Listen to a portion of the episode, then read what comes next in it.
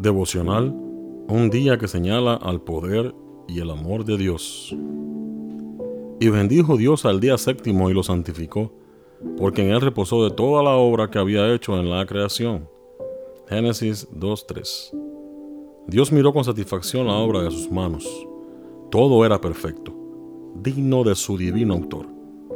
Y él descansó, no como quien estuviera fatigado, sino satisfecho con los frutos de su sabiduría y bondad, y con las manifestaciones de su gloria. Además de descansar el séptimo día, Dios lo santificó, es decir, lo escogió y apartó como un día de descanso para la humanidad. Siguiendo el ejemplo del Creador, el ser humano había de reposar durante este gran sagrado día, para que mientras contemplara los cielos y la tierra, pudiese reflexionar sobre la grandiosa obra de la creación de Dios y para que, mientras mirara las evidencias de la sabiduría y bondad de Dios, su corazón se llenase de amor y reverencia hacia su Creador. Al bendecir el séptimo día en el Edén, Dios estableció un recordativo de su obra creadora. El sábado fue confiado y entregado a Adán, padre y representante de toda la familia humana. Su observancia había de ser un acto de agradecido reconocimiento por parte de todos los que habitasen en la tierra, de que Dios era su creador y su legítimo soberano, de que ellos eran la obra de sus manos y los súbditos de su autoridad. De esa manera, la institución del sábado era enteramente conmemorativa y fue dada para toda la humanidad. No había nada en ella que fuese oscuro o que limitase su observancia a un solo pueblo. Dios quiere que el sábado dirija la mente de todos los seres humanos hacia la contemplación de la obra que Él creó.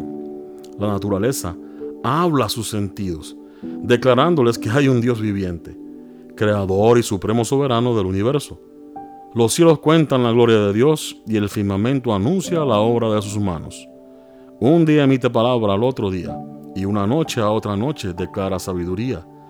Salmo 191, 2. La belleza que cubre la tierra es una demostración del amor de Dios. La podemos contemplar en las colinas eternas, en los corpulentos árboles, en los capullos que se abren y en las delicadas flores. Todas estas cosas nos hablan de Dios. El sábado, señalado siempre hacia el que lo creó todo, manda a los hombres y a las mujeres que abran el gran libro de la naturaleza y escudriñen allí la sabiduría, el poder y el amor del Creador. Gracias Señor por el gran libro de la naturaleza que nos llama a la atención para que siempre recordemos tu amor, gracia y misericordia para con nosotros. Cristo viene pronto. El Señor Jesús te ama y yo también.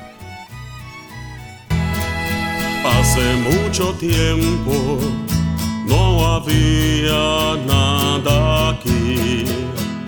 Habló Dios y en un momento todo comenzó a vivir.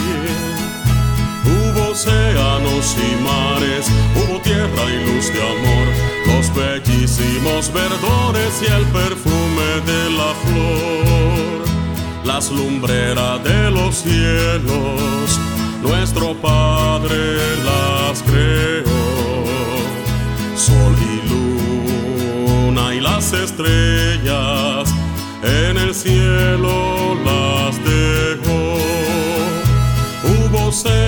océanos y mares, hubo tierra y luz de amor, los bellísimos verdores y el perfume de la flor. Hubo océanos y mares, hubo tierra y luz de amor, los bellísimos verdores y el perfume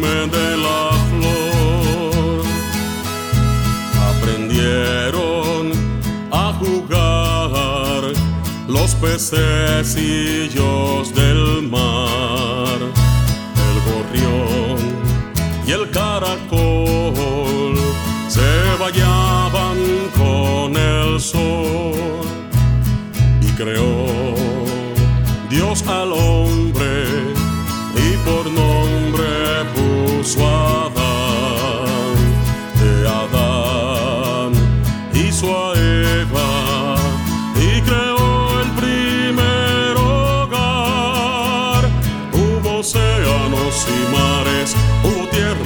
de amor, los bellísimos verdores y el perfume de la flor.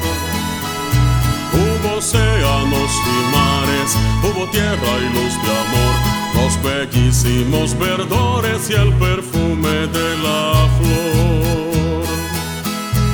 Llegó el sábado glorioso en el cual Dios descansó nosotros adoramos a aquel que nos creó. Hubo océanos y mares, hubo tierra y luz de amor, los bellísimos verdores y el perfume de la flor. Hubo océanos y mares, hubo tierra y luz de amor, los bellísimos verdores